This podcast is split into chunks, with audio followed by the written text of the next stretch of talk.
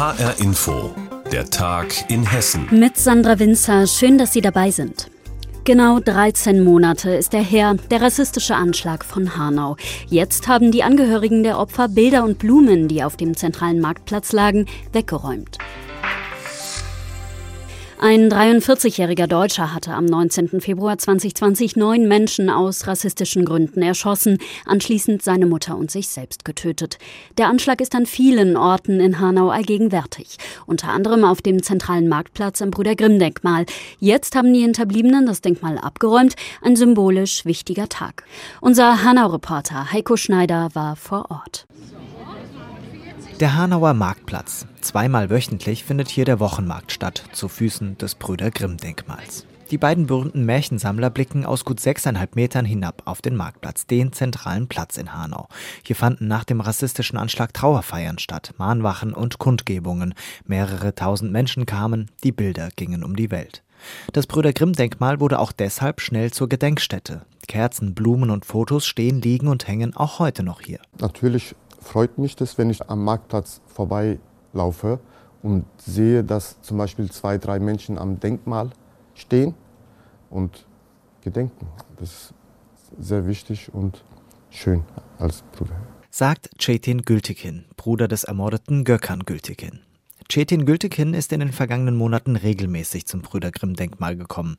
Mindestens einmal die Woche hat er mit anderen Angehörigen vertrocknete Blumen entfernt, Müll rund um das Denkmal entsorgt, kurzum das Denkmal gepflegt. Für uns war das sehr wichtig, dass wir unsere Bilder an diesem Denkmal stellen äh, und zu einem Gedenkort machen durften.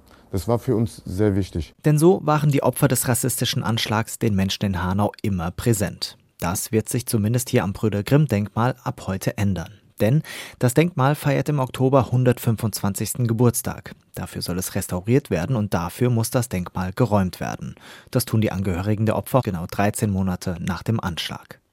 In Hanau gab es schon früher Stimmen, die sagten, das Denkmal sollte nicht zum Gedenken an den Anschlag genutzt werden. Doch diese Stimmen waren und sind in der Minderheit. Man kann gar nicht in Worte fassen, wirklich, wie, wie, sowas, wie ein Mensch sowas tun kann eigentlich überhaupt. Und das ist schon noch in den Köpfen drin immer noch. Die Bilder, die hier hängen, das bedrückt mich dann schon. Ne? Es ist sehr präsent, auch wenn man das nicht so optisch oder mit Worten jedes Mal anfasst, aber es ist noch präsent. Es wird auch eine ganze Weile präsent sein. Sowas kann man nicht vergessen. Trotzdem, in den vergangenen Wochen wurde am Denkmal mehrfach randaliert, Kerzen umgeschmissen, Blumen auf den Boden geworfen. Die Polizei ermittelt. Cetin Gültekin ist deshalb auch ein wenig erleichtert, dass das Brüder Grimm Denkmal künftig kein Gedenkort mehr ist. Das macht mich dann noch mehr traurig. Dann denke ich, äh, macht es Sinn, wenn es hier ist und ich immer das mir ansehen muss. Um an die Opfer des Anschlags dauerhaft zu erinnern, soll es einen zentralen Gedenkort mit einem zentralen Mahnmal geben. Wie das aussehen und wo es errichtet wird, das ist noch nicht klar. Nach Angaben der Stadt soll es zum zweiten Jahrestag des Anschlags fertig sein. Aktuell läuft ein Gestaltungswettbewerb. Zur Jury sollen dann auch Angehörige gehören. Die äußern sich dankbar, dass sie das Brüder Grimm-Denkmal so lange als Gedenkort nutzen durften. So wie Cetin Gültikin. Es ist kein Tatort, wir verstehen auch, dass es auch ein Platz ist, wo Marktstände aufgestellt werden. Wir sind einfach nur froh und dankbar, dass die Bilder da hängen durften. Sagt Cetin Gültekin, Bruder des ermordeten Gökhan Gültekin, ein Opfer des Anschlags in Hanau. Ein Beitrag von Heiko Schneider war das. Viele Altenheime in Hessen sind mit der zweiten Impfung durch und auch mit der Wartezeit nach der zweiten Impfung. Die Bewohnerinnen und Bewohner haben also vollen Impfschutz, sterben nicht mehr an Corona. Trotzdem gelten in Hessen alle Regeln weiter. Abstand halten, Maske tragen, Besuche nur zweimal pro Woche, eine Stunde lang, vorher ein Schnelltest. Das stößt zum Teil auf Unmut, gerade auch bei Angehörigen, die zum Beispiel eine enge Beziehung zu Mutter oder Vater haben und früher täglich im Heim vorbeigeschaut haben. Andrea Bonhagen hat mit ihnen gesprochen. Christel Bobré hatte einen Schlaganfall, sitzt im Rollstuhl und kann nicht mehr richtig sprechen. Sie lebt im Jan-Niemöller-Haus am Schiersteiner Hafen in Wiesbaden. Ihre Tochter Marie-Louise Geuss würde gerne wie früher drei, vier Mal in der Woche im Heim vorbeischauen. Wenn wir kommen, dann freut sie sich. Sie wird jetzt im Mai 90 und wir hoffen, dass wir ihr einen schönen Geburtstag bereiten können im Bereich des Möglichen. Meine Mutter war früher immer für uns da. Meine Mutter hat mich immer unterstützt, als die Kinder klein waren. Jetzt würde Marie-Louise Geuss das gerne zurückgeben. Aber sie und ihre Schwester dürfen jede nur einmal die Woche kommen. Dazu sind Spaziergänge mit Rollstuhl um den Schiersteiner Hafen möglich, aber das war im Winter oft zu kalt. Gerade in dieser Zeit braucht sie die Nähe von ihren Kindern. Das ist ganz wichtig für sie und für uns natürlich auch, weil mir bereitet das äh, schlaflose Nächte, dass ich nicht so für meine Mutter da sein kann, wie ich das gerne machen würde. Im Dezember gab es einen Corona-Ausbruch im Heim. Alle mussten in Quarantäne. Eine Angehörige schreibt, dass ihre Mutter dachte, sie sei eingesperrt und ganz alleine im Haus. Die Flure waren leer. Ihr Zustand habe sich verschlechtert. Das sei bei vielen so, sagt Heimleiterin Tanja Salder. Also wir merken es teilweise wirklich, dass Gewichte stark zurückgegangen sind, auch ohne eine akute Corona-Erkrankung, auch ohne dass der Bewohner jetzt vielleicht gezielt sagt, ich habe keinen Appetit mehr, aber es fehlt sicherlich ein großer Teil Lebensfreude. Natürlich können wir nie eine Familie ersetzen. Die Rüstigen unter den Bewohnerinnen und Bewohnern hätten sich auf ein normales Leben nach der zweiten Impfung mit viel Besuch und Feiern gefreut.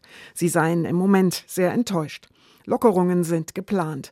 Die hessische Landesregierung arbeitet an einer Umsetzung. Zum Glück zeigen neue Studien, dass es sehr unwahrscheinlich ist, dass Geimpfte noch andere anstecken. Aber es gibt ein Problem. In vielen Heimen sind nicht alle geimpft. Manche waren zu krank oder noch nicht eingezogen. Besucher sollen also weiter getestet werden. Das machen zum Teil Bundeswehrsoldaten, aber mehr Besuche schaffen sie nicht. Frank Kadereit, Geschäftsführer der EFIM Altenhilfe. Das ist unser Nadelöhr. Das Testen ist unser Nadelöhr. Und das hat ganz viel damit zu tun, dass die Pflege einfach schlecht beim Personal ausgestattet ist. Was dazu führt, dass die Mitarbeiter in hohem Maße, hohem Maße wirklich belastet sind. Meiner Meinung nach mental und, und physisch einfach ausgepowert sind. Und da stoßen wir an die Grenzen. Kadereit ist trotzdem für die Lockerungen. Auch der Ethikrat empfiehlt sie für Heime. Nordrhein-Westfalen hat schon gelockert. Andrea Bonhagen über die schwierige Situation von Menschen in Altenheimen und über die Sorgen der Angehörigen. Regelmäßiges Bügeln gehört für viele Menschen in Hessen zum Alltag. Glatt sieht alles eben schöner aus. Doch ein Traditionsunternehmen auf dem Bügelmarkt macht trotzdem jetzt eines seiner Werke im südhessischen Erbach dicht. Ist Bügeln out?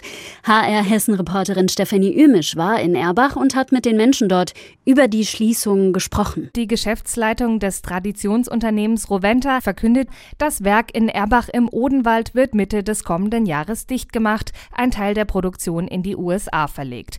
Für die 180 Mitarbeiter ist das natürlich ein Schock, aber auch die Erbacher sind traurig, dass dass sie einen wichtigen Arbeitgeber im Odenwald verlieren. Ja, es ist schon schade, ne? dass immer mehr Arbeitsplätze ins Ausland verlagert werden. Gerade Roventa ist ja schon seit Ewigkeiten hier in Erbach ansässig. Ist natürlich äh, traurig, wenn die Arbeitsplätze hier im Odenwald verloren gehen. Roventa hat natürlich auch immer ausgebildet hier. Also hat mich heute Morgen auch sehr ein Stück weit auch bedrückt gemacht, als ich das gelesen habe. Es war doch eigentlich schon lange klar, dass das mal zugemacht wird. Es wurden ja immer weniger Leute. Man hat das gemerkt, dass dann mitunter einige Abteilungen dann wieder zugemacht worden sind und so. Und es war zu erwarten. Grund für die Schließung des Roventa Werks ist laut Geschäftsleitung, dass es sich nicht mehr lohnt. Bisher wurden in Erbach rund 1,7 Millionen Bügeleisen pro Jahr hergestellt. Doch die werde man einfach nicht mehr los, behauptet das Unternehmen in einer Pressemitteilung. Die Nachfrage nach Bügeleisen ist seit mehreren Jahren rückläufig und Prognosen gehen von weiteren signifikanten signifikanten jährlichen Rückgängen aus. Verstärkt wird dieser Trend durch die weltweite Covid-19-Pandemie und den anhaltenden Trend zum Homeoffice. Hinzu kommt, dass etwa die Hälfte der Erbacher Produktion in die USA exportiert wird und durch unstabile Wechselkurse und günstigere Konkurrenz auf dem US-Markt zu einer Belastung geworden ist. Diese Begründungen können die Erbacher nur zum Teil verstehen. Die meisten von ihnen greifen nämlich noch regelmäßig zum Bügeleisen. Bügeleisen werden immer gebraucht. Vielleicht auch nur vorgeschoben, ich weiß es nicht. Die jungen Leute, die bügeln nicht mehr. Das ist der Punkt. Ich selber bügel nicht, aber äh, ich schätze mal, jeder Zweite ist schon noch am Bügeln, ja. Ich ziehe nur Polos an und die werden dreimal geschüttelt, dann ist gut. Bügeleisen braucht man doch eigentlich immer. Vielleicht jetzt nicht mehr so viel im Homeoffice, vielleicht liegt es daran. Also wir bräuchten eigentlich auch mal wieder ein Bügeleisen. Äh, vielleicht kaufe ich mal eins von der Firma Roventa. Vielleicht lohnt sich ja die Produktion dann wieder hier. Das ist allerdings unwahrscheinlich. Die Angestellten des Werks in Erbach sollen laut Geschäftsleitung jetzt individuelle Angebote erhalten. Im Gespräch sind unter anderem Vorruhestand oder Fortbildungen. Stefanie Ömisch mit einem Beitrag aus Erbach über das Roventa-Werk. Es hat geschneit. Kurz vorm kalendarischen Frühlingsanfang zeigt sich der nordhessische Wintersportort Willingen im weißen Kleid. Das zieht Skiläuferinnen und Snowboarder aus der ganzen Republik und aus den Niederlanden an. Doch nicht jeder, der jetzt auf die Piste will, kommt auch zum Zuge. HR Willingen-Reporter Sascha Pfannstiel war vor Ort. Die Sonne lacht über Willingen. Die Temperaturen liegen knapp unter dem Gefrierpunkt. Obwohl der Frühling naht, herrscht hier im Upland Skibetrieb. Mehrere Lifte und Seilbahnen laufen, wie die große K1-Sesselbahn am Köhlerhagen. In Reih und Glied stehen die Wintersportler an der Talstation, dick eingepackt und warten geduldig. Angst vor Corona braucht hier niemand zu haben, findet Ronald aus Oberursel. Also ich finde, das ist hier gut geregelt. Die Leute drängeln nicht, die haben alle ähm, eine Maske auf. Also ich würde sagen, das passt. Und endlich geht es los. Ein Sessel nach dem anderen nimmt die Wintersportler auf. Ich habe Platz genommen im Achter-Sessellift, der aber mit vier Personen nur besetzt ist. Und neben mir sitzt wer? Philipp Mansfeld aus Arnsberg bei Dortmund. Philipp hat sich auf den Tag in Willingen gefreut. Skilaufen gehört für ihn einfach dazu. Nee, also schon seit klein auf am Skifahren, auch ähm, mindestens einmal im Jahr in Skiurlaub normalerweise, was ja zurzeit leider nicht möglich ist. Aber jetzt auf jeden Fall happy, dass es mal klappt, dass man mal Skifahren kann, war jetzt lange auf jeden Fall nicht der Fall. Und ab geht's ins Pistenvergnügen. Die Liftbetreiber haben gute Arbeit gemacht für ihre Gäste. Also die Stehverhältnisse sind schon besser als ich gedacht habe. Man merkt schon deutlich den Kunstschnee, da nicht so viel Neuschnee liegt. Aber es ist auf jeden Fall schon relativ gut. Dem winterlichen Vergnügen steht dann ja eigentlich nichts im Wege, oder? Ich habe Jörg Wilke getroffen, den Sprecher des Skigebiets. Herr Wilke, kann man denn einfach jetzt nach Willingen fahren und ähm, Skilaufen? Das können Sie nur, wenn Sie bereits ein Ticket gebucht haben.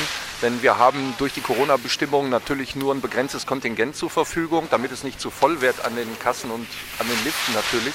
Und von daher sind wir dieses Wochenende leider ausverkauft. Also sowohl heute am Freitag, Samstag und Sonntag. Doch in der kommenden Woche geht es weiter in Willingen. Noch bis Donnerstag sind die Skihänge täglich geöffnet. Am Montag und Mittwoch auch abends unter Flutlicht. Für alle Tage muss man aber Tickets im Vorfeld buchen. Wie das geht, erklärt Jörg Wilke. Genau, auf skigebietwillingen.de haben wir einen Ticketshop eingerichtet. Funktioniert auch eigentlich sehr gut. Man kann sich dort sein persönliches Ticket buchen. Wenn man noch keine Keycard hat als alter Skifahrer, äh, kann man dort auch ein Print At-Home-Ticket sich ausdrucken und kommt dann mit dem QR-Code zur Kasse. Fußgänger können die Willinger Berge auch ohne Buchung im Vorfeld erleben.